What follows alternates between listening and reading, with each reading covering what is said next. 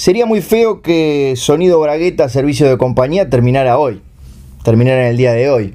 Sería muy feo por, por muchísimas razones, porque, porque quien les habla, Ignacio del Curi, uruguayo, está atravesando un mes de enero en el que en Montevideo queda muy poca gente y quienes quedan somos todos laburantes que nos miramos con cara de cansado cuando nos cruzamos por la calle como una especie de, de palabra clave o de guiño que nos hacemos entre quienes estamos a punto de morir, pero no es lo peor. No es lo peor la distancia que me separa de Gustavo Sala, mi ex marido argentino y mi compañero de aventuras. Lo peor es que este es el programa 49 de Sonido Bragueta y estamos ahí en las gateras, en las vísperas, en las nochebuenas y nocheviejas de lo que sería un hito de los podcasts mundiales porque hasta el día de hoy ningún, repito, esto está chequeado por Wikipedia, ningún podcast del mundo llegó a las 50 ediciones. Nosotros queremos hacerlo, pero para eso primero tenemos que atravesar la 49 y para eso voy a recibir a mi compañero de aventuras, el señor Gustavo Adolfo Sala. Muy buenas tardes.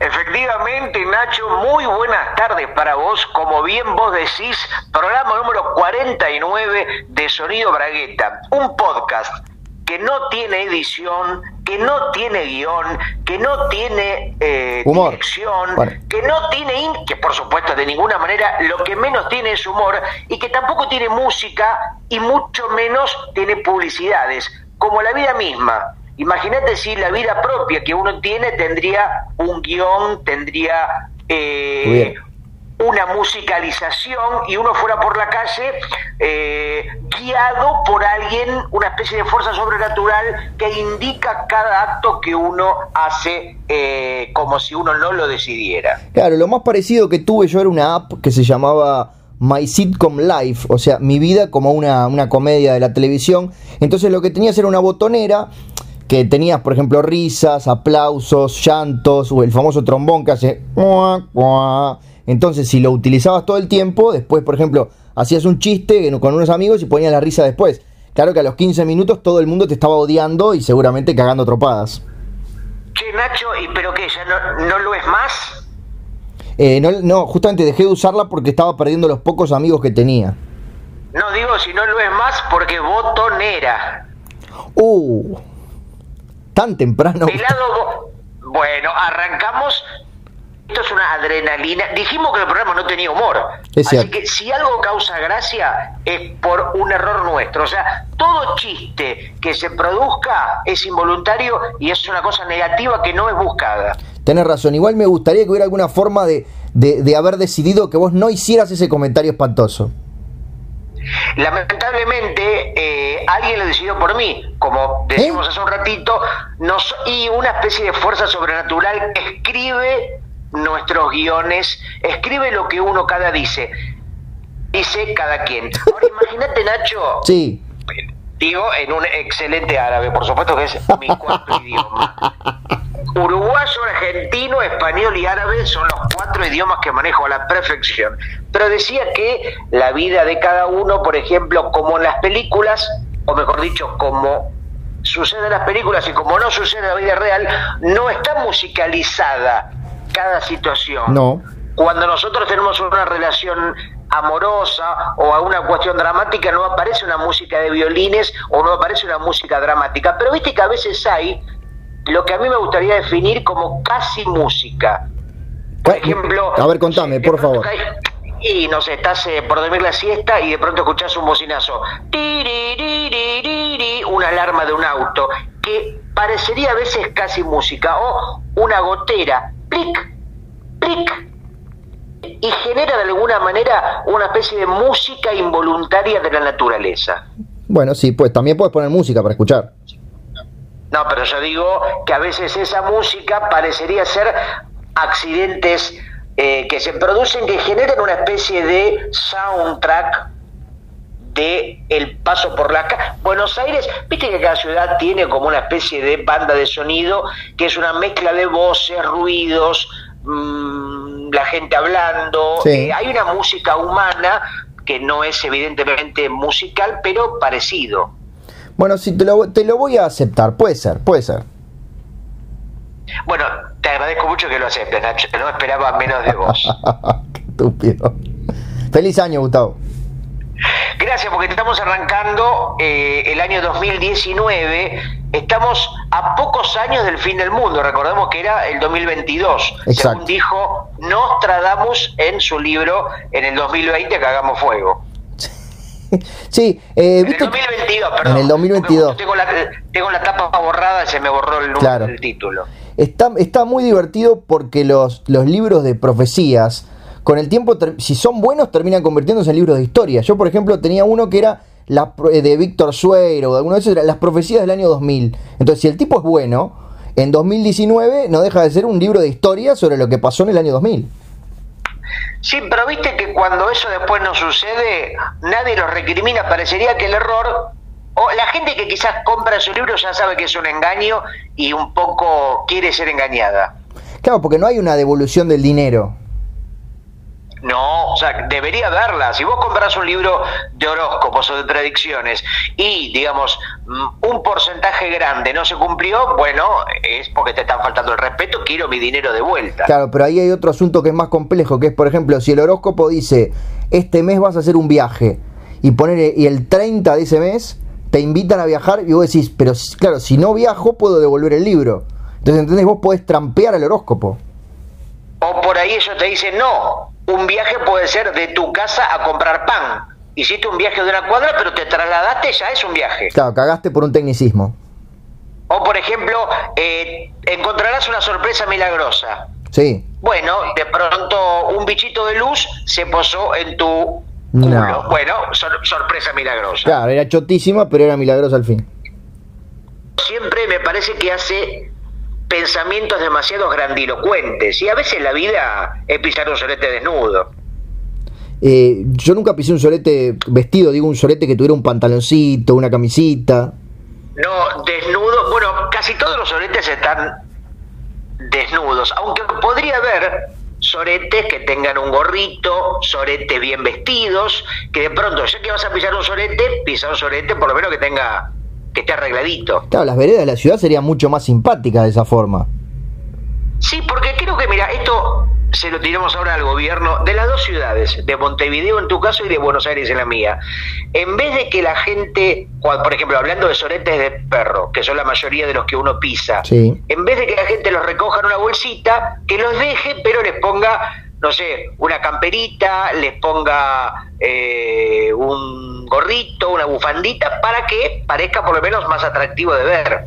Ojo, también imagino que esos soletes vestidos deben ser mucho más lindos de pisar y ver cómo la caca sale por las, por las piernas del pantaloncito, así como disparadas. Sí, pero imagínate, yo te digo la verdad, a mí me da más asco ver a la gente que mete en su bolsa la mierda que la mierda en sí. O sea, prefiero que la deje la caca y no quiero ver en la imagen de un señor agachándose. Ya la imagen de un señor agachándome me, me entienda un poco. Sí, bueno. Y encima, encima, aga- agarrar un solete con una bolsa de supermercado me parece una cosa realmente peor que una película de Lars von Trier. Y aquí hay una pregunta que yo me hice muchísimas veces, Gustavo, y que creo que vos me vas a poder ayudar. Te escucho con toda ansiedad. Bien, si consideramos que 10 es el, un sorete si que ya está endurecido por, por- porque pasó hace un par de días, viste que a veces se ponen como blanquitos, eso sería 10, ¿me seguís? Sí, sí, sí, claro. Y una caca completamente líquida sería 1. Mm, Sí, ya creo que dejaría de ser caca, ya se Bueno, transformaría en otra cosa. una diarrea. Que si una caca va de, como la tortilla. Claro, mi pregunta es, ¿hasta qué número uno tiene, está obligado a levantar de la vereda esa caca? ¿Hasta qué número de solidez? Y yo diría que entre el 5 y el 10, cuando está eh, como dulce de leche, que tiene, o sea, si vos das vuelta o como el shampoo, tarda en caer, Claro. pero no es líquido, o sea que tiene una especie de, de, de- de viscosidad, de textura, de consistencia que admite ser recogido. Casi que cuando lo podés levantar de una vez sola. Exactamente, cuando no tenés, cuando no, antes que sea líquido, Claro. antes que sea líquido es, es levantable. Eso por lo menos dice la Constitución de Argentina. Cuando un sorete es, es eh, pausible o plausible de ser levantado por la gente que o la gente dueña del perro que cagó ese sorete. Claro, acá todavía no está legislado, estábamos preocupados por nimiedades como el aborto y la marihuana.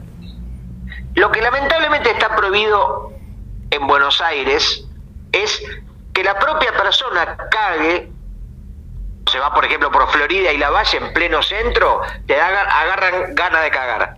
Claro. 400 personas ahí por cuadra, la gente estallando en, el hora pico. Te bajas los pantalones, te bajas el calzoncillito, haces la, la cagada, agarras la bolsita y metes tu propio serete en una bolsita y luego te tomas el subte, lo sacas a pasear, vas al Alto Palermo Shopping y vas con un, con un sorete que al estar dentro de una bolsa no tiene ningún tipo de peligro de ser tocado por, por otra persona humana. Sí, está bien. Lo que pasa es que ahí está todo el tema de cómo te limpias en la vida. Un poquito te tenés que limpiar. Ya, más o menos. ¿no? Está, limpiarse el culo me parece que está sobrevendido, está sobredimensionado. No, no, no, no, no, no. No, eso ¿Qué, te puede, qué, te, puede pasar? Bueno, si vos en los alrededores del esfínter tenés la selva del Amazonas, es muy probable que quede algo por ahí. Bueno, vos sabés que una de las razones que, por las que todavía existen los kioscos de revistas y diarios es para la gente que caga en la calle, de pronto dice, uy, ¿con qué me limpio? Agarra, se compra Clarín, agarra suplemento de espectáculos y se pasa la cara de, no sé, Norma Ponzo de Polino por el culo y le da un buen uso al papel de diario. Y sale después como como cuando le dibujas a un, a un póster, le dibujas los bigotes, la barba, el parche de pirata, queda una cosa así. Efectivamente, es más, se genera la paradoja de que te limpias, te limpias el sorete con otro sorete. Por ejemplo, te limpias el culo con la cara de Eduardo Feynman o algún tipo de alguna, o Babiche Copar, o alguno de los soretes del espectáculo en la Argentina. qué linda combinación. Qué linda charla que estamos teniendo, Gustavo. Yo creo que en este afán y en esta cuestión generosidad de regalar ideas, por ejemplo, podría ser en Canal 9 o en algún programa de los, de los increíbles canales de la televisión uruguaya, un programa que se llame Soretes del Espectáculo. Bien. ¿Cómo, cómo sería la cosa? No, y bueno, un programa, eh, no sé, por ejemplo, que lo conduzca conductor o conductora. Bienvenidos, bienvenidas a otra emisión de Soretes del Espectáculo. Hoy nos visita, no sé, una personalidad defenestrada por la sociedad, un ser ah. gente nefasta, ¿no? Y la entrevista, por supuesto, es en contra. ¿Por qué usted es tan hijo de puta? No, está bien. Pregunta. Yo pensé que iba a ser un programa de entretenimiento, que por ejemplo trae una bolsa con caca y tenés que adivinar de quién es. Y, pero es muy difícil. Y no sé, por, si sabés, por ejemplo, que cómo se alimenta Marley, podés saber si la caca es de él. Pero todavía que yo sepa, Argentina por lo menos los oretes de las personas son prácticamente todos iguales. No. No, salen, no salen con una forma eh, o con alguna textura que puedas identificar. Por ejemplo, el sorete de Moria Kazan y el sorete de prácticamente son la misma cosa. Estás equivocado porque si bien puede cambiar, por ejemplo, el largor, el espesor, hay un punto que es como, como cuando, viste, cuando se comete un homicidio y encuentran la bala y a partir de las muescas que tiene la bala pueden saber en qué arma fue disparada. Y en realidad el esfínter no es más que es como una segunda huella digital que tiene el humano. Entonces el, el, sobre todo el comienzo del, excremento si vos sabés qué lado es el inicio prácticamente queda, queda como marcado la huella digital de ese esfínter que lo, que lo dio a luz. Es una muy buena película de Abbas Kiarostami el comienzo del sorete. Ojo, yo, yo te la tiro cuatro horas y media, gana todos los premios en Europa. Y películas ganadoras de Bafisi, de películas de cine independiente, de festivales, seguramente. A mí me gusta ver películas por el título. Aunque después la película, por ejemplo, Aquaman, sí, sabe que va a ser una cagada. Eh, eh, eh, puede tener, perdón, ¿qué puede tener de auspicioso o de interesante una película que se llame Aquaman. Ahora, en cambio, una película que se llame eh, Todos miran un poco hacia el árbol o pegando, pegándole garrotazos a moscas enanas y la quiero ver. el último verano de nuestra inocencia. Sí, la veo tres veces, aunque dure seis horas, porque estoy al pedo, no tengo trabajo. Está bien, tenés razón. Y pero viste que en realidad los traductores van por el otro lado, no, no van a lo, a lo simbólico, te quieren explicar todo en el título. Es tipo la historia de la mina que se muere y ta, y después ya sabés lo que vas a ver. Y hay películas como Titanic que ya te cuentan el argumento desde el título. Sí, porque si se hubiera llamado, por ejemplo, Amor en un barco, hubiera sido mucho más sorprendente cuando pasa lo del iceberg. No, y si se hubiera llamado Rambo 2, hubiera Bueno. sido más sorprendente aún, porque vos te imaginas Rambo 2, ves el afiche y un tipo que come huevo, que se cose las, la- la- las heridas con, Claro. con un tampón. Entras al cine y ves a Leonardo DiCaprio dibujando desnuda al Case Winslet arriba de un barco que se prende fuego. Bueno, sí, Total sorpresa. pero a esa altura es lo mismo que decir que, que no haya programación en el cine y vos vas y te encontrás con algo que no sabés lo que es. No, porque no sería una película. Yo estoy hablando de. No, si no sería eh, sería muy fácil. O sea, si vos sacás la entrada para el cine y adentro hay eh, dos tipos No. disparándole No. un ciervo, no. Yo quiero digo- una película, no quiero. Yo digo que te dan, te pasan una película, pero que directamente nunca sabés cuál es. Me gusta esa idea. Bueno, a Ah. veces yo utilizo esa política en los festivales de cine.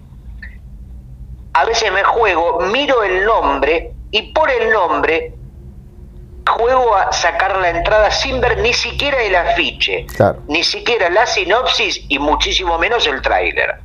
Y me he llevado varias buenas sorpresas y muchísimas pésimas sorpresas. Pues vos sos bastante crítico, Gustavo. Eh, de las películas chotísimas. Sos un sibarita del cine. Sí, varita. Ay, no, ¿por qué? ¿Por qué yo me meto solito en estas trampas?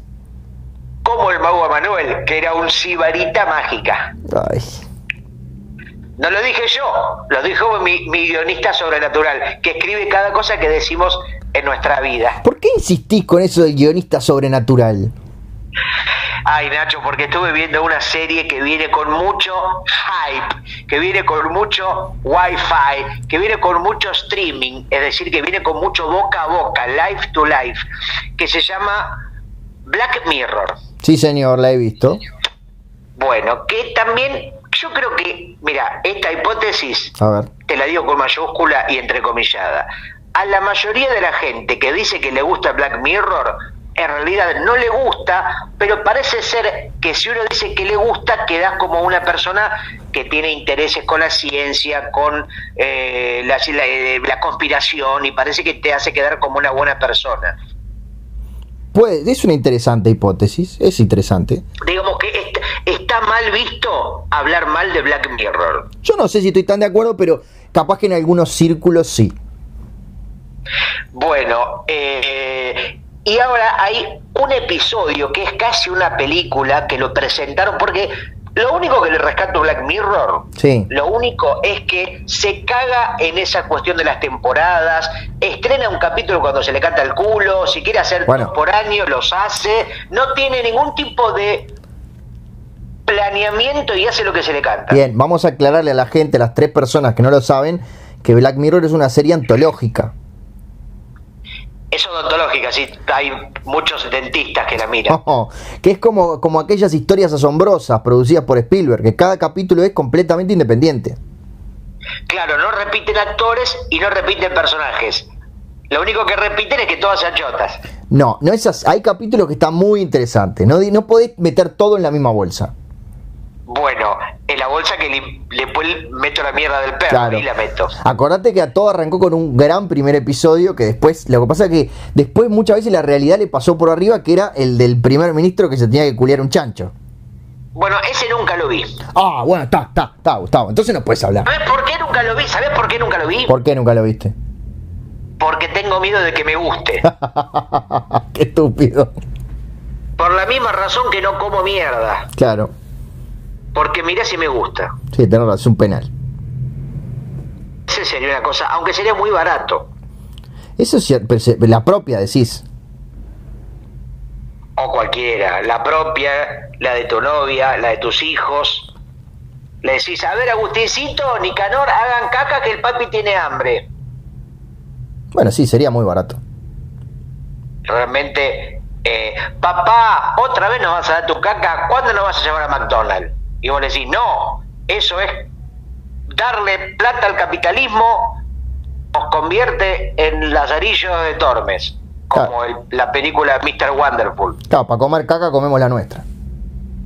por supuesto, y por supuesto yo a mis hijos les cobraría, porque tampoco se le voy a dar, le voy a dar gratis. Bien, pero entonces decís que nunca te gustó un capítulo de Black Mirror, ni siquiera un poquito. No, no, no, pero ahora en la película tiene algo peor. No es una película, es un capítulo más. Bueno, digamos, está vendido casi como una película individual presentada por Black Mirror como si fuera una especie de concepto de productora. Está bien. Que tiene esta, esta boludez que ya vimos muchas veces de niños del elige tu propia aventura o de la cosa interactiva. Sí, de hecho yo tengo un libro de Elige tu propia aventura. Yo tenía muchos cuando tenía cuatro años, cuando era muy pequeño. Eh, tu nombre en clave Jonás, tenía viaje sí. al, viaje a la Villa 31, tenía eh, una noche con el negro Rada, varias, varias este, aventuras impresionantes. Tengo una muy buena que tapando en el baño Nacho Alcuri. Uh, no me vas a acordar, por Dios nunca sucedió eh, en la realidad paralela. Bueno, pero eh, eh, en este caso, vos empezás a ver la película. Sí. Y el actor dice, bueno, voy a poner un cassette.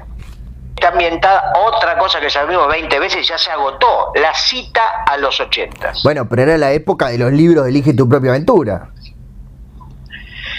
Bueno, pero no, y encima no tienen el tupé de ser bien explícito, porque no aparecen los libros originales de Elige tu propia aventura. Parece que los, que, los citaran, pero no aparecen los propios libros. Es, eso es cierto. ¿Ves? ¿Ves? Cuando te tengo que dar la razón, te doy la razón.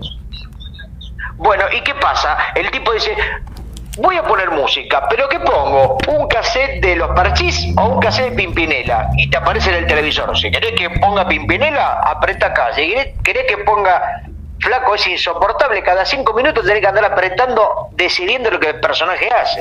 la gracia del episodio. Pero, pero ¿para qué están los guionistas? Yo no quiero escribir el capítulo. Cuando escribo mis historias, no te pido a vos consejo. Bueno, a vos sí, pero no le pido a la gente, a los lectores. no, está bien, pero, él, pero es la gracia de justamente de este capítulo en particular. Pero es insoportable tener que elegir. Imagínate la vida real. Sí a comprar, eh, vas a Subway, ponele. Dice, ¿qué tal quiero sándwich? Y el tipo dice, ¿en qué pan lo quiere? Si quieren pan con avena, aprieta acá. Si quieren pan con pan árabe, aprieta acá. Flaco, haceme el sándwich y déjame de Bueno, yo confieso que la primera vez que fui a Subway me sentí un poco en elige tu propia aventura. Porque tenés que tomar como 42 decisiones en dos minutos. Para un sándwich, imagínate si te querés ir a la luna. No, no, olvídate. Subway es el elige tu propia aventura de los sándwiches. Claramente. Que la gente que va ahí es fanática, toda la gente que leyó esos libros, los sándwiches le parecen una cagada, pero quiere recuperar esa sensación de protagonismo. Hiciste una pausa ahí, medio, no como que se cortó por unos segundos, pero igual seguramente era una boludez. Igual fue una pausa muy breve, habrán sido tres segundos que para un podcast con esta velocidad y esta adrenalina puede ser algo dramático. Gustavo, ¿vos recordás lo que decían los libros de Elige tu propia aventura ni bien empezaban? Eh, bueno, decían Elige tu propia aventura, en la tapa. Y, abajo el nombre y un autor y decía propiedad registrada, todos los derechos reservados o algo así. Bueno, un par de páginas después, Gustavo. La verdad que no decían entre tres signos de exclamación, decían advertencia. No, no leas este libro directamente desde el principio al fin. O sea que había algún estúpido que lo hacía. Bueno, Nacho, pero cuando lanzaron ese formato de libros, probablemente era algo novedoso, no como ahora que ya se hizo 40.000 veces. Bueno, pero si vos llegás al final de una página y dice pasa a la 17, pasa a la 15, no, no pasás a la siguiente. Nacho, a la gente hay que explicarle todo, todo, porque hay gente que es boluda y no entiende. Bueno, decía así. Estas páginas contienen muchas diferentes aventuras que puedes continuar mientras viajas por el fondo del mar. Esta porque era viaje bajo el mar, eh, pero cambiaban. De tanto en tanto, a medida que vayas leyendo, se te pedirá que hagas una elección. Tu elección te puede conducir al éxito o al desastre. Las aventuras que te toquen son el resultado de tu elección. Tú eres el responsable porque tú elegiste. Luego de hacer tu elección, sigue las instrucciones para ver qué te sucede después. Recuerda, no puedes volver atrás, Piensa cuidadosamente antes de hacer una movida. Un error puede ser tu último error y tu acierto te puede conducir a la fama y la fortuna. Opa, que tú. Al, al éxito o al desastre, no había un término medio. Y no, esto es como la vida, Gustavo puede conducir a la casa de la abuela, a comer un churro, no te puede conducir al Parque Rodó a ver a Defensor contra algún otro equipo peor que él. Siempre tiene que ser algo gigante o dramático. No te puede conducir a Miss Daisy. No, porque es una película y no sucede en la vida real. Que estaba, había un negro y una vieja. Sí, señor, ¿te acordás? Básicamente de toda la trama creo que era en la sinopsis dice conduciendo Miss Daisy se trata de un negro y una vieja así fue así fue vendido. Para mí son las mejores sinopsis porque justamente como no te cuentan nada después la película te sorprende. Sí pero te puede sorprender para mal también. La, la, la sinopsis original de Volver al Futuro era la historia de un tipo con mal de Parkinson y un viejo. Bueno, sí, no sé, no sé si era así, porque no, no le habían diagnosticado en esa época. La sinopsis original de Rocky era la historia de un boxeador que tiene un ojo doblado, como el cantante de Cuarteto de Nos. Bueno, sí, puede ser. Y la sinopsis de Tiburón Sí. Dice, ya está en el título, ¿para qué carajo te lo voy a contar? Sí, tenés razón. bueno, así que propia sinopsis, ¿no? Quedaste obsesionado con esta posibilidad de elegir tus decisiones, cosa que no haces en el mundo real. Exactamente. Eh, sí, yo estoy en contra. Yo quiero que la gente, que alguien elija por mí. No quiero tener que tomar decisiones. Sería mucho más sencillo la vida, seguro. Por eso me gustan los trabajos. Por ejemplo, mi sueño es trabajar en un McDonald's.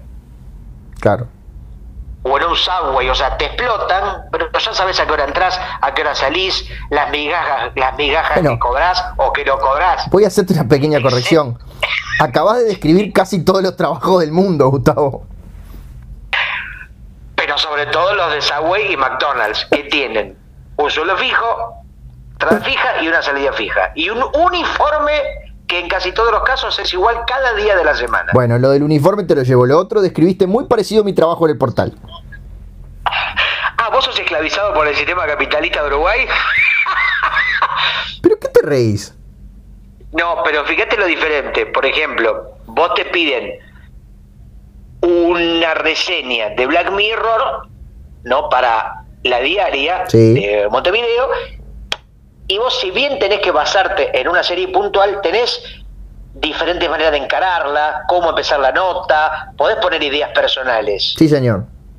Ahora, el tipo o la chica que trabaja en Subway no puede inventar mucho porque vos le pedís un sándwich de palmito, mostaza y, pollo, puede poner vidrio, dulce de leche y shampoo. Bueno, si trabajás en la, en la dirección impositiva y te piden que le hagas un trámite para para hacer una declaración jurada también tenés que seguir las instrucciones y tenés que estar de camisa y corbata. A menos que haya, por ejemplo, eh, sangucherías de autor donde haya personas que son guionistas o que tienen como ideas propias y te hagan un sándwich, pero personalizado, con, con un sándwich con guion. O por qué no, ya que puedo ir mucho más allá y pedir una especie de food trucks del humor. ¿Cómo sería? Claro, que, en lugar de vos de escuchar un podcast o de ver una comedia en la televisión, vos vas y de, repente hay un carrito y, un tipo y compras un par de chistes o compras que, una sonrisa, pero también, por ejemplo, es ah. mucho más cara pero te las cuentan ahí en privado para que no escuchen los que no pagaron. Por. O te la llevas escrita, te lo llevas puesto, como compras un par de zapatillas. Claro. Te dice, ¿lo lleva, ¿lo lleva puesto o se lo envuelvo para regalo? Sí, señor. Algo de eso, pero no se me divague, no importa. Lo importante es que en Viaje bajo el mar tú eres el héroe de la novela y puedes elegir entre 42 posibles finales. Nacho, me parece a mí o tenés el libro en tus manos y estabas leyendo o te lo acordás de memoria. No, no, no, cuando dije advertencia y todo eso estaba leyendo. No estoy tan enfermo.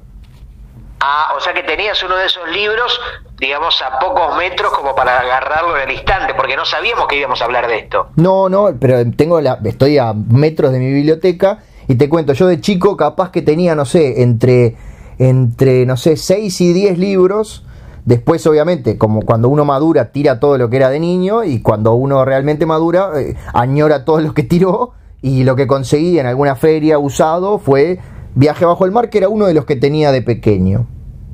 Yo más que a metros de tu biblioteca diría a centímetros de tu biblioteca, porque vos en cualquier sector de tu casa que te pares estás a centímetros de la biblioteca. No me vas a acordar que no tengo espacio. Eh, sí, me imagino ahora que vas a vivir con otra persona, va, a haber que hacer una reducción. Sí, estaba muy complicado el eh, asunto.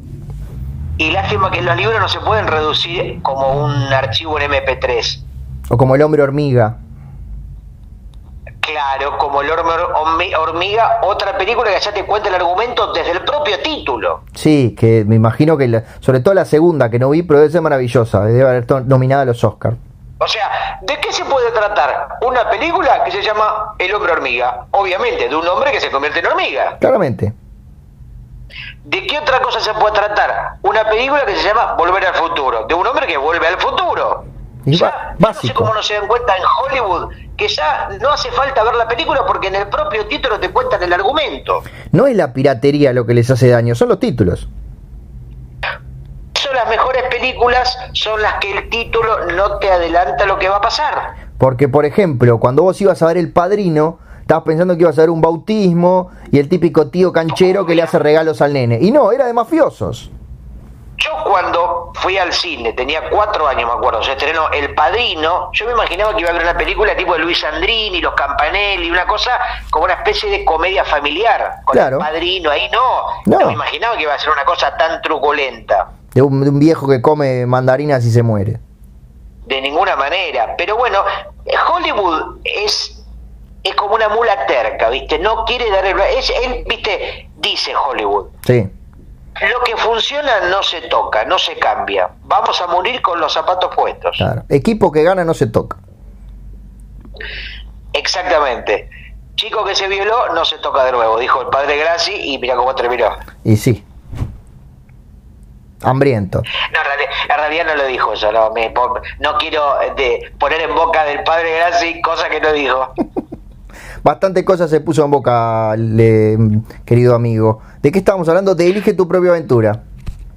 Sí, yo creo que mm, por suerte creo que esos libros ya han pasado mejor vida porque pertenecen al pasado, o sea, no es algo que esté sucediendo, ya han elegido diferentes aventuras y ya ahora los chicos están en otras cosas mucho más interesantes. No, lo que pasa es que creo que fueron sustituidos sobre todo por los videojuegos.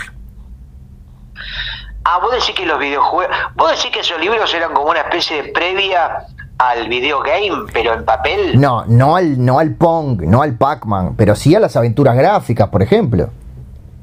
Mirá qué interesante, che. Sonó medio, medio irónico tu comentario. Medio, 100% irónico. Yo no me voy con media, no voy con medias tiras. Para mí la ironía es hasta el fondo.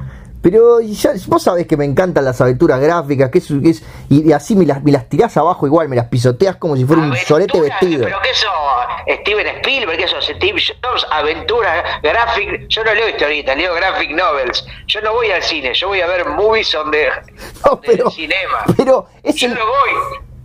Pero es el nombre que tienen. Me tomo el bus. No, pero pero pelotillas, es el nombre que. Yo soy gay. es el nombre que tienen esa clase de juegos. Bueno, por favor. No lo inventé yo. Uruguayo, yo soy un uruguayo y habla mal como corresponde al Uruguay. Bueno, ¿cómo definirías a los juegos como por ejemplo el Larry, el Day of the Tentacle, el Monkey Island, el, Full Throttle? ¿Qué son? Videojuegos, videojuegos. bueno, pero esos son todos o como me gusta decirle a mí, entretenimiento con píxel en pantalla. Está bien. Bueno, pero en algún momento tenés que compartimentar, Gustavo. Igual, hay una palabra que define a todo ese universo. A ver. Los fichines. Se llaman fichines. En Mar del Plata, por ejemplo, donde yo nací, se le decía, vamos a jugar a los fichines. Sí, acá en Uruguay eran las maquinitas. Bueno, en cada localidad tiene su manera. Por ejemplo, en España le decían las tragaperras. Sí. En Uganda le decían los pete locos. Bueno. Tandil le decían las varicoceles. y cada país define la situación para cada léxico. Yo me quedo con las maquinitas si me das a elegir. Y pero la maquinita puede ser maquinita de afeitar también. La maquinita es un término que no precisa demasiado, justamente, es muy ambiguo. ¿Y los fichines? Completamente concretos. Pero se refieren... no, hay fichines de afeitar y sí hay maquinitas de afeitar. Pero se refieren al, al, cospel, se refieren a la ficha con la cual jugás, no a la máquina. No, el cospel servía para hablar por teléfono cuando hace muchos años existían teléfonos públicos. Vos ponías un cospel en la ranura y te podías comunicar con alguna persona. Claro, lo que pasa, acá la ficha telefónica y la de maquinitas era muy parecida. Yo no sé si en algún caso no la limabas un poco y era compatible metías una fichita en un Pac-Man y terminabas hablando por teléfono con un señor en Rusia, por ejemplo, por accidente. Claro, y mucho más barato que si llamabas a larga distancia. Por ahí se generaba una amistad y el ruso te invitaba a Rusia, era un hombre que por ahí no podía tener hijos y terminaba adoptándote y dándote pescado para toda la vida. Ojo, era la Unión Soviética todavía. Porque vos sabés que en Rusia los pescados son como acá los perros y en Uruguay las moscas, son como prácticamente el animal nacional. No, no, no, no, no, no, no, no, no, no, no, no, no te lo voy a permitir. Hay un bar que se especializa en su población de moscas, pero no es un tema de todo el país. Lo que me gusta de Uruguay es que las moscas ya tienen como una especie de identidad, están a punto de, de darles el DNI a las moscas también, para que vos puedas identificarlas. Qué malo que sos, no hay tantas moscas acá. No, a mí me gusta, yo lo digo como un valor. Yo creo que acá en Argentina, a la caca y a la mosca se las quiere evitar. Y en Uruguay vos vas, prácticamente la mosca te atiende en un mar, te atiende la mosca con una pequeña bandejita, que obviamente para que la pueda levantar tiene que ser muy chiquitita. ¿Qué decís? Hay un mozo en mi sopa. Podría ser, como no. Así que hay que, es un poco tratar de dar vuelta la, la taba, ¿no? Sí, hacete, hacete el campestre ahora. bueno, me subo a mi tractor y te cuento lo que quieras, compañero.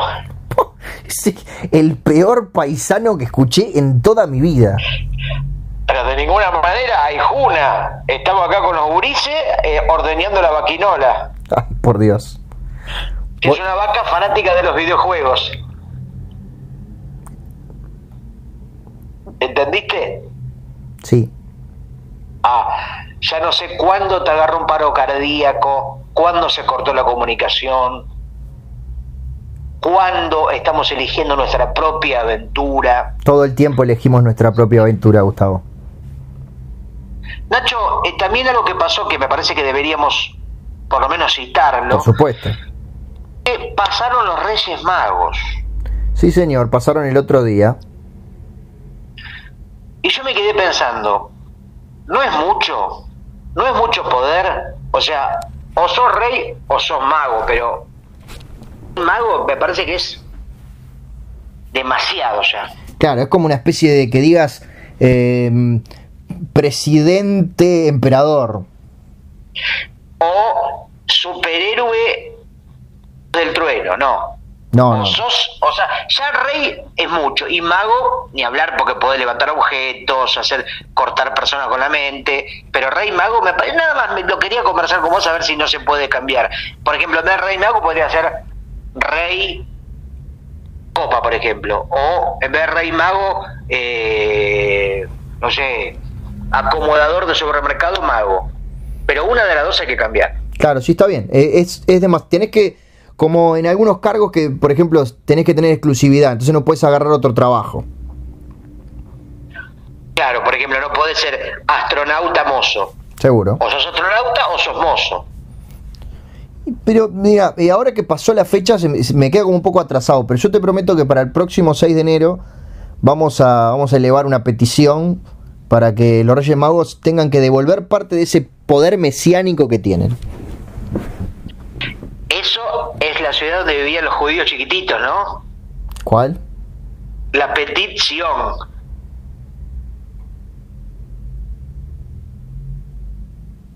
Es un chiste que compré en el carrito que vende chistes. En el food era sí. Era el más barato que tenían. Fíjate si está en garantía. Fue con, dos, igual yo creo que había vencido cuando me lo vendieron. creo que está muerto, míralo bien. o por ahí le faltaba algo, le faltaba una parte, venía mordido ya. Sí, sí, sí. Pero bueno, en fin. eh, si pudieras elegir eh, tu propia aventura, hubieras elegido no contarlo. Podría, pero como yo no elijo, yo soy guiado por una mano invisible del destino, como la película de Truman Capote. Exactamente, de Truman Show. Que era de Truman Capote Show. Luego le cortaron el capote porque estaba había un músico uruguayo llamado Capote que les hizo juicio. No sé si sabías. No sabía lo del juicio, eh, me, lo, me lo crucé algunas veces y nunca me lo comentó. La película era de Truman Capote Show, un escritor que se vestía siempre de blanco con sombrero, como Aníbal Pachano, o una especie de, de dandy de la literatura, que el tipo iba caminando y se sentía como que una mano invisible le movía la mano, parecía que él no tenía que hacer nada, que alguien le hacía todo. Y un día agarró una escalera y dijo, me parece que este cielo está raro. Y empezó a subir una escalera y se dio cuenta que el cielo terminaba una especie de cúpula y descubrió efectivamente que había una especie de guionistas que le estaban armando la vida y bueno, de ahí se pudrió todo. A mí una cosa que siempre me pareció rara de Truman Capote Show fue que por supuesto los productores fueron los artífices de su propia destrucción. Efectivamente. Porque al tipo, al, a, Truman Capote, podrían haberlo, haberle dado la información suficiente para creer que un mundo en el que el cielo era una cúpula era lo normal. Pero no. O sea, le dijeron que el mundo no era como, como el suyo. Problema de guion, Nacho. Sí. Porque yo lo que veo, Hollywood invierte en efectos especiales. Sí. Invierte en actores y actrices que cobran fortunas. Sí. Fortunas. En decorados. Sí. Efectos especiales. Pero no invierten en guiones. Y nosotros acá, ¿te das cuenta? Yo te digo, vi una película, una Netflix, que es como un televisor, pero que vos pedís on demand. Sí. Bueno, vi una película que también tiene muchos highs, wife, mucho sprite, es decir, que tiene mucha boca a boca. Sí. Tomau. Se llama Bird Box con Sandra Bullock. Sí, señor. La garcha más grande que te puedas imaginar. Bueno. No lo digo yo, lo dijo Last Weekly, que es una, una revista muy importante del espectáculo yankee. Bien. Yo coincido porque me pareció una garcha infame. Todo, cada cosa que sucede, ya la vimos en otra película. Todo. Por ejemplo, cuando entra un personaje y dice hola, eso ya lo viste en Tobey Maguire. En Tobey Maguire, en Thelma y Lewis, en Titanic. Pero, por ejemplo, la situación de una cantidad de gente que no se conoce entre sí, ya lo vimos en Gran, Hermano. Seguro. En un, bueno, en un montón de películas. Niebla, de Fog. Están en una casa y hay una especie de presencia extraña que si salís te mata. Entonces no pueden salir. ¿Y qué personaje aparece siempre en ese tipo de películas donde hay un desastre sobrenatural y nadie puede salir? No sé. Siempre aparece, vos fíjate que está en todas las películas, el profeta loco. Mm. Persona, la vieja que dice, eh, lo dijo Joaquín Sabina 5 en el versículo 8 del Nuevo Testamento, vendrán las tempestades y moriráis no quiere cagar a tiro, pero siempre está el personaje que en esta película tampoco falta, que hace anuncios apocalípticos leídos de la Biblia. Básicamente el esquizofrénico que una vez le invocó. Y después todo, Nacho. Vos ves en la ficha y sabés cómo va a terminar. Viste que hay una película que fue una de las mejores del año pasado que se llamaba A Quiet Place, un lugar en silencio. ¿La viste? No la vi.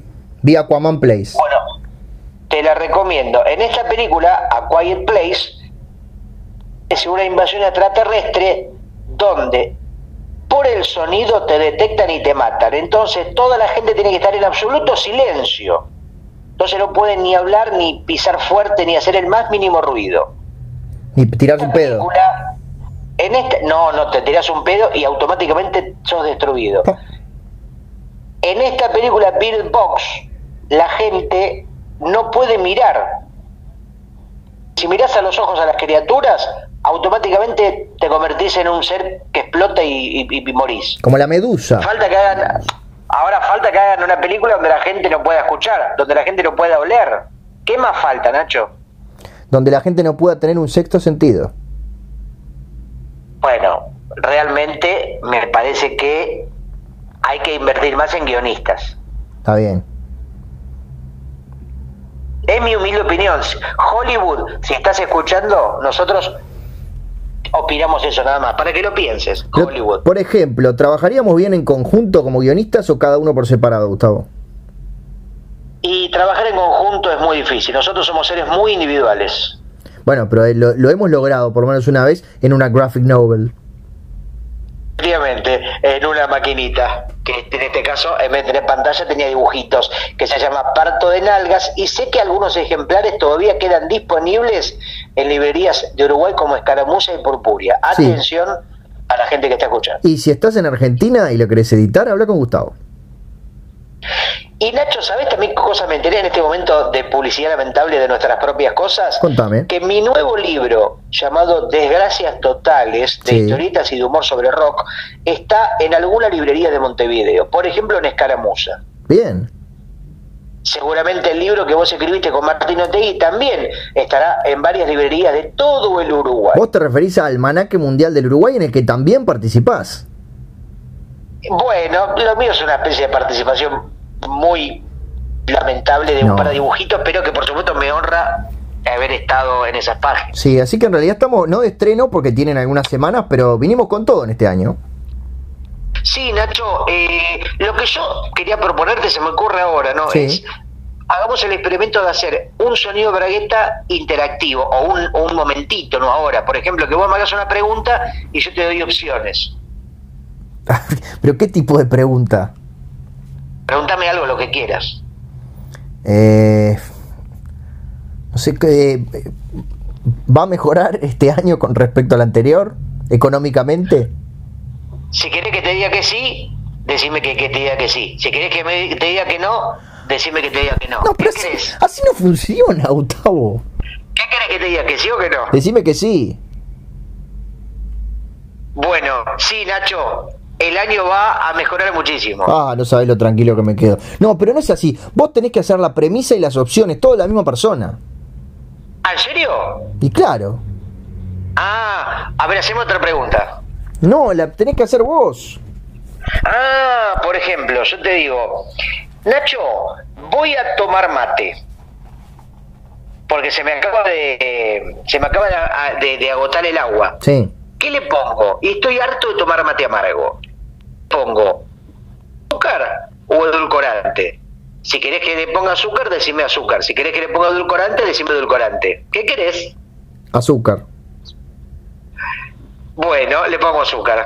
Bien. Ay, es re, re divertido, es re divertido. Bueno, no, pero no es, bueno, no es así, porque la idea es que es, es que la persona que elige es la que está protagonizando la acción. Ah, por ejemplo, a ver así. eh, mm, voy navegando por un río, arriba, de- arriba de una balsa, por rápidos, se mueve el agua, hay muchísima velocidad, hay mucho frío, está posible la posibilidad que se dé vuelta la balsa.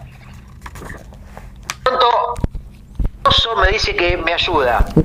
¿Un qué? Un oso, un oso me agarra la mano como diciendo, ven conmigo. Del otro lado del río hay un extraterrestre que me dice que me ayuda. ¿Cuál, ¿A cuál le doy bola? ¿Al oso o al extraterrestre? Al extraterrestre. Bueno, uy, no, qué cagada. Me tiró un rayo en los ojos. Nacho, me hiciste cagar fuego. Bueno, eso, eso se parece un poco más. Es una boludez. Por ejemplo, yo te digo, pero tiene que parecer que sos vos, por eso tengo que hablar en segunda persona. Te digo, Ah, a ver. estás muy preocupado por la imposibilidad de subir que tiene ahora tu submarino. Podrías también atrapar las burbujas y usarlas para que ascienda. Y ahora te pregunto, o te doy las opciones. Si, y esto, abrí en una página cualquiera, pero esto parece mandado a hacer para ti, Gustavo. Si tratas de juntar las burbujas que salen del agujero, lee la página 24. Si decides agrandar el hueco, lee la página 22. Agrandar el hueco. Vamos a la página 22. Se dice con los huequitos. A medida que agrandas el hueco, aumenta el flujo de burbujas. Ahora es tan Uy. fuerte que llega hasta la superficie del mar.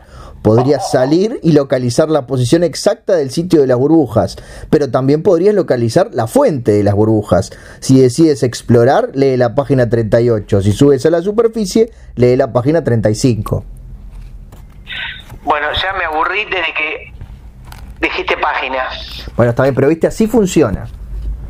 Ahora lo entendí. Bueno, pero yo creo que fue una mala idea. Igual creo que fue una serie que, ¿sabés lo que mejor tuvo? ¿Qué? Las estrategias de marketing. Porque logran que mucha gente hable y que parece que si vos no las ves, no tenés tema de conversación. ¿Estás hablando de Black Mirror o Elige tu propia aventura? Black Mirror, de este nuevo capítulo que se llama Bandersnatch. Sí, señor. Bueno, sí. Todo el mundo. pero- Lo vio mucha gente, lo que pasa es que llegó de sopetón, llegó en, en- en- en esa semana muerta entre Navidad y Año Nuevo, donde había mucha gente que estaba al pedo, y, y era una forma simpática de pasar una horita de, de tu tiempo, Gustavo. Ah, vos decís que la fecha de estreno fue estratégica, fue pensada. Yo no sé si fue pensado porque capaz que en otras sociedades no pasa igual que acá, pero acá toda la gente que la vio era porque estaba rascándose el higo a cuatro manos. Nacho, te quería comentar algo que a toda la gente que nos escucha, ¿no? Que mm, viste que a veces ese mito que dice la realidad supera a la ficción. No sé si lo escuchaste alguna vez. Eh, la- el otro día, Fiction done supering the reality. sí. ¿no? Que es lo que dijo Truman Capote antes de descubrir que todos lo decían por él antes. Sí. Pero, viste que a veces vas por la calle caminando o por la vereda y ves nombres de locales o eh, nombres de negocios eh, que parecen chistes y no son chistes en su origen, como chistes involuntarios. ¿Tenés un ejemplo por lo menos? Tengo un ejemplo de una parrilla que lo quería compartir con vos eh, de la localidad, o mejor dicho, de, sí, bueno, en Buenos Aires, en Ramos Mejía, provincia de Buenos Aires, en Avenida de Mayo, que es la, la principal avenida más céntrica de Ramos Mejía, hay una parrilla muy, muy opulenta, en un gran restaurante que se llama Paja Rota. Sí. Hasta ahí no es muy gracioso porque, bueno, paja rota, también una paja se, se refiere al campo, ¿no? A la cosa de la paja del árbol. Quiero creer. Bueno, ahora van a poner, y están la podés buscar por internet, porque dice paja rota, se viene un nuevo local, pero dedicado a los dulces. ¿Sabes cómo se va a llamar? No tengo la menor idea. Torta rota.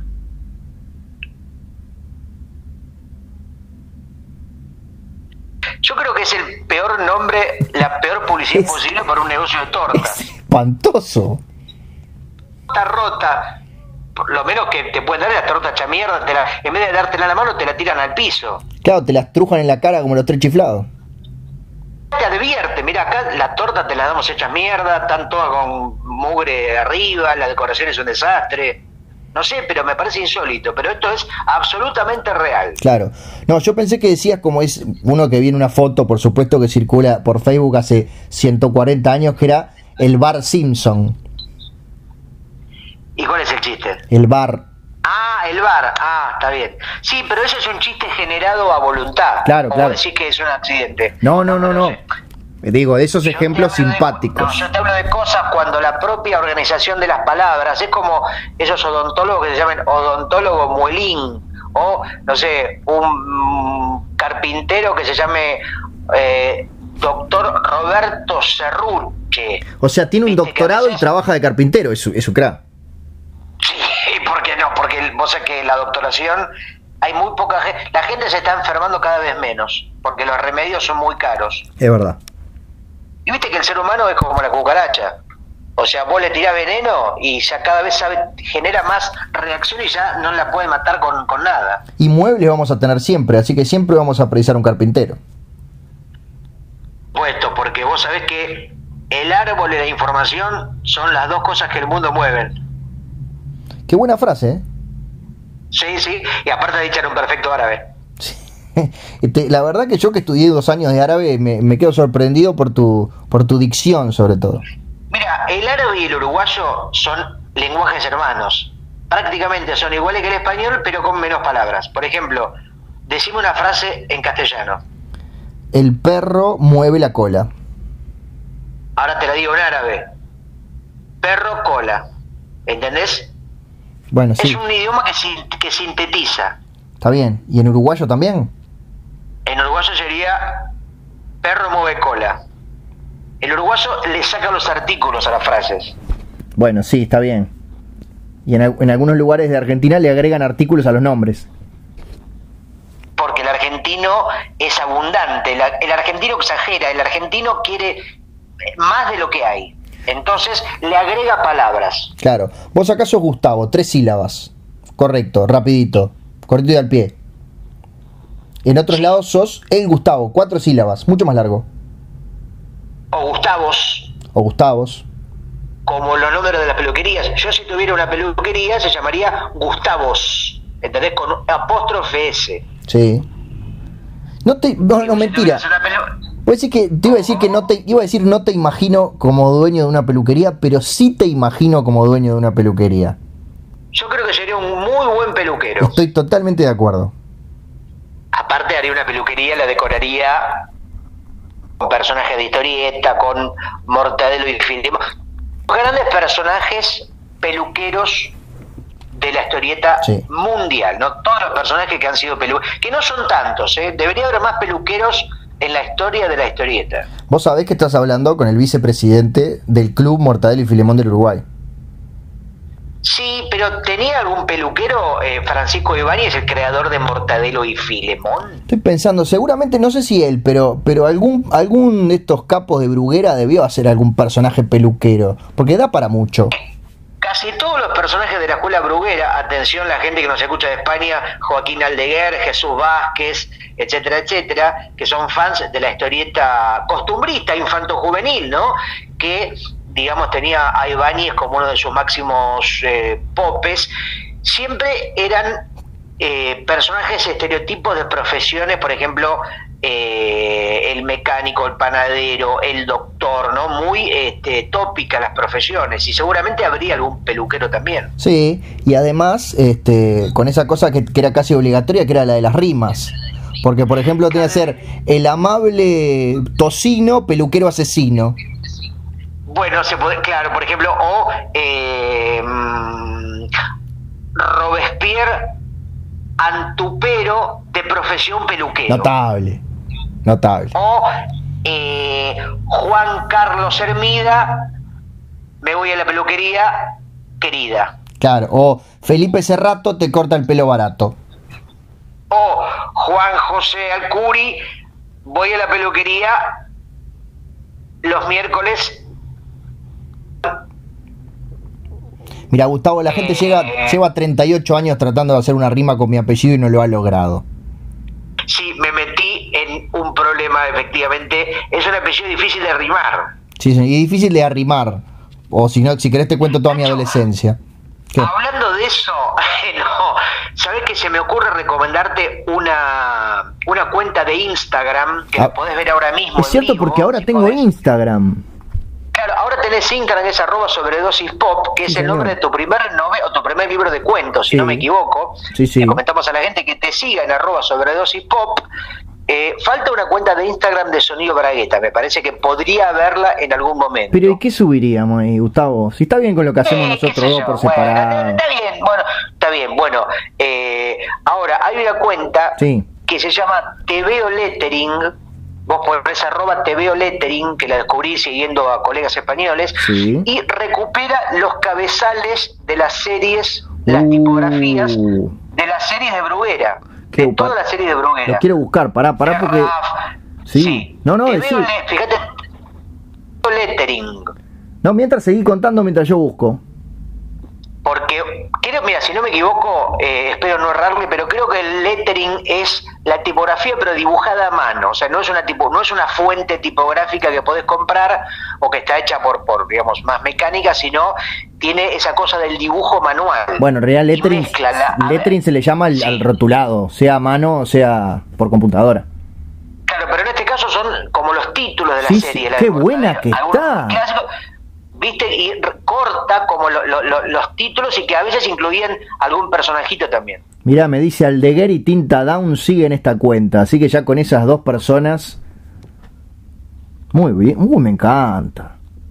Así que este es el, nuevo segmento de recomendando cuentas de Instagram. Aparte, mientras estoy que en, el, baño, estoy leyendo la, la biografía de Vázquez. Después, tengo el, tengo el, calendario de Super López arriba de la computadora. Estoy leyendo Mortadelo. Estoy totalmente bruguerado. Así que esto me encanta. Sí, uh. realmente una de las cosas curiosas que me parece que, y quizás hasta injustas, es que siendo España la madre patria y un país hermano, ¿no? por lo menos de Argentina, eh, la cultura de Bruguera nunca aprendió tanto en, no, tanto Argentina.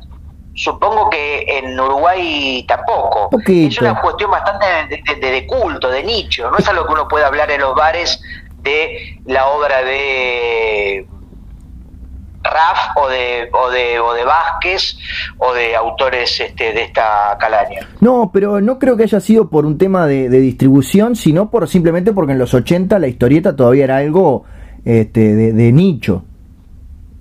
Quizás por una cuestión de localismos, quizás muchas de las historietas que brillaron en España, de esto que hablamos de la escuela bruguera, tenían muchas reflexiones o muchos modismos que eh, no... Tosé, tosé, tosé. Tosé, tosé. Eh, José Luis eh, Ofidio Tosedor a domicilio. Sí, Marcelo Gallardo apareció ahí.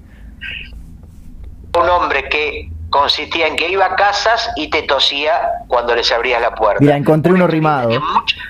Sí, a ver. Que aparte me lo acuerdo. Varón, el gato pardo y el mayordomo Abelardo. ¿Tenés alguno más ahí? ¿Estás viendo la cuenta TV? Sí, la estoy viendo. Bueno, este era famosísimo Pepe Gotera y Otilio, chapuzas a domicilio. Claro, debe haber, pero siento, porque seguramente muchas series que no tuvieron mucho éxito también. El Capitán Aparejo, soquete como un cangrejo, por Raf. Excelente. Raf, uno de mis favoritos, ¿eh? Sí. Doña Lío Portapartes, señora con malas artes. Efectivamente. maravilloso. Viste que siempre casi nunca salían del costumbrismo, no hay muchas series de ciencia ficción, quizás Super López, ¿no? Como una cosa más de superhéroe, pero siempre eran cosas más urbanas. Sí, fue, y fue un poco, un poco posterior, lo que eran los 60 y los 70 era todo el, la, persona común que tenía o mala suerte o algo en particular y, se repetían sus ah, historias.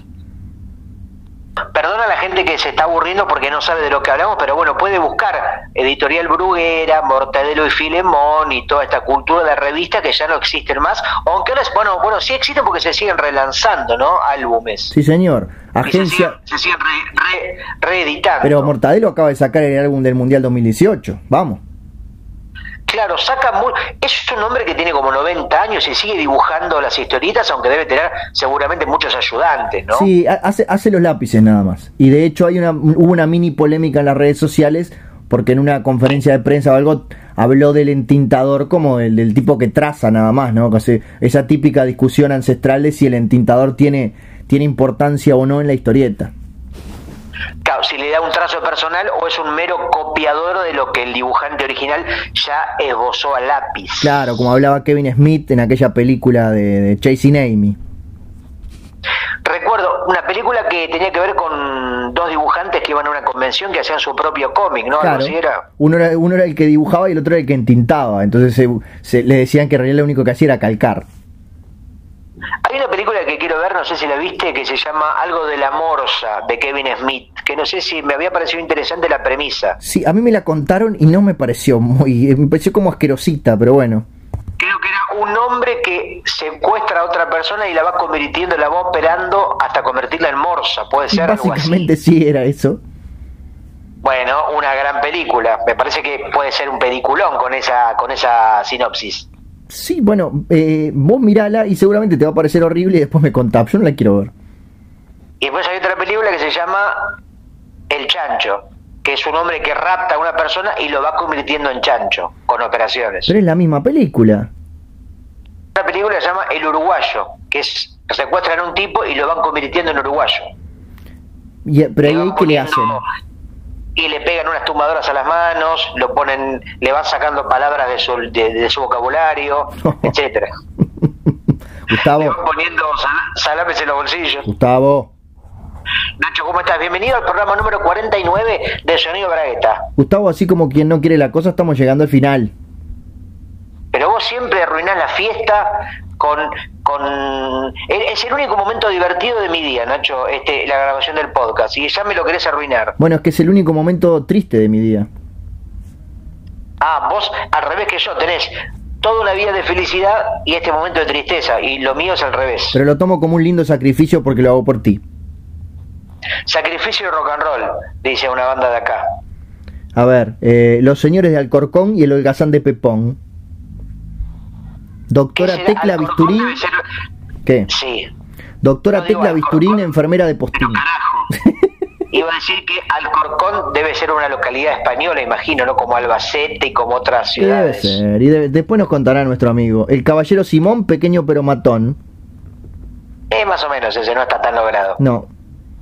En fin. eh, ¿Te parece si vamos... No, quiero que- No, no, no me parece nada, no me parece nada. Porque para mí está mintiendo y debe haber debe hacer apenas 10, 15 minutos que estamos haciendo el podcast y vos me decís que hace una hora. Y de- de- no tengo, el tiempo, mira, lo dijo Black Mirror, el tiempo es una unidad mental, está en nuestra mente, el tiempo no existe.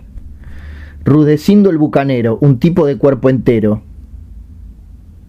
Y otro personaje que lo vimos en todas las películas, Nacho, el pequeño genio de los videogames, lo vimos en la película del año pasado llamada Ready Player One, de Steven Spielberg. No sé Sí. si la pudiste ver. Sí, la vi. eh, me parece que, que tenía una premisa interesante. La, no- la novela, bas- básicamente la, la película y la novela en la que está adaptada son de aventuras y poco más. Pero la novela daba para ampliar mucho más ese universo y en la película quedó un poco como cortadito. Ahora se viene una película que se llama Cortemos con los 80, cuyo argumento es no hacer ninguna referencia a los 80. Lo que pasa es que los 90 no existieron, Gustavo. ¿Cómo que no? Los 90 estaba eh, el tema Soda. Desesperada de, Mar- de Mar- de Marta Sánchez. Bueno, sí, tenés Estaba razón. el tema de Desesperada de Marta, que decía, decía, pará, soy una mujer normal, una blanca rosa de metal. Y después decía, eh, eh, pará, decía, eh, decía, eh, eh, pará, decía, soy, no, decía, soy de madera, pero me siento de papel. Después decía, camino bajo el sol, pero es invierno en mi corazón. Así estoy yo, desesperada. No, porque era una mujer que estaba desesperada, como lo de- también una canción que te adelantaba el título te contaba el argumento. Sí, vamos a llegar a febrero si seguimos así, Gustavo. Pero igual yo creo que ese tema, no sé si lo podés confirmar, si era de los noventas o era de los ochentas, ese tema de Marta Sánchez, la ex Ole Ole Ole, del grupo que integraba, si no me equivoco, en España cuando era muy jovencita. A ver. eh, estoy entrando. Hay una entrada de Wikipedia. 1993. Mira, ves justamente ya promediando los noventas. Primer eh, sencillo de su primer álbum, titulado Mujer. Mira, también otro título que te adelanta un poco que está cantado por una mujer. Bueno, sí, básicamente. Y porque es muy. Por eso Marta Sánchez no, no tuvo ni un éxito, porque siempre era muy predecible. Eh, Gustavo, tengo que hacer cosas. Marta Sánchez, hoy Marta Sánchez. Yo también tengo que hacer cosas. ¿Vos te crees que te escribo al pedo? No, sí, bien. la respuesta es sí. No, La no, no. respuesta No, sí. no, no, no. no, no. Si crees que estoy, crees que estoy al pedo, teclea la tecla número 2. Si crees que no estoy al pedo, teclea la tecla número 3. Dos. bueno, efectivamente. Bueno, Nacho, creo que ha sido un muy buen programa. Totalmente. un programa que tuvo de todo, tuvo emoción, tuvo de todo menos humor, como era lo que habíamos advertido, Sí. Pero pasamos por la ciencia, por el debate político, por la religión, por temas como el aborto y el feminismo, por un montón de temas que están en el candelabro. Sí, y le dejamos... En, sí, en el can de Tinelli. Le dejamos al público... O en el, eh, me gustó el can de Tinelli, muy buen chiste, lo quiero rescatar porque pasó desapercibido. Gracias. Eh, tiré otro, otros más, pero ni, ni cuenta No, pero no el de Tinelli. Lo que pasa es que tiene que ver con el. yo te hice como la jugada de gol y vos metiste el gol bien aprovechado. Lo logré, lo logré. Hice lo que defensor no puede hacer en todo un año. Yo, por ejemplo, para rematar este programa, vamos a hacer este ejercicio. Yo te voy haciendo la premisa y vos rematás el chiste. Ay, no, no me sale eso. Por ejemplo, te doy esta oportunidad de lucimiento para cerrar este sonido bragueta. Te tengo expectativa y te tengo fe. Dale. Ayer a la noche comí alfajores. Hoy a la mañana comí alfajores. Y esta tarde. Cago alfajores. ¡Excelente! ¡Qué horror! No, la verdad que estuvo bastante pobre. Esperaba más, pero bueno. Escuchame, Gustavo, antes de irnos tenemos que hablar con la gente y decirles que te atenta a nuestras redes sociales. Sí, porque se viene el programa 50 y puede haber novedades. Sí, pero bueno, eso lo sabremos y en, los próximos días, pero estén muy, yo, ellos ya están atentos, nos siguen a todas partes, nos persiguen por la calle, pero bueno, habrá sorpresas. Atención, atención, atención Teatro Solís de Montevideo. Ojo. uy, perdón, uy, no lo podía decir. No, Gustavo, no, deja, la sorpresa. Se me escapó. Atención, velódromo de... Uy, se me escapó, no lo podía decir. No, no, no, no, por favor, que estamos negociando entre los dos, se nos va a complicar. Atención, el Sodre... Uy, se me escapó, no lo podía decir. Gustavo, ¿fue, ¿fue un placer eh, hacer el programa contigo o no fue un placer hacer el programa contigo? Y Nacho, para vos siempre es un placer. Tenés razón, acertaste. Lo vemos muy próximamente en un país que se llama Uruguay. Hasta la próxima.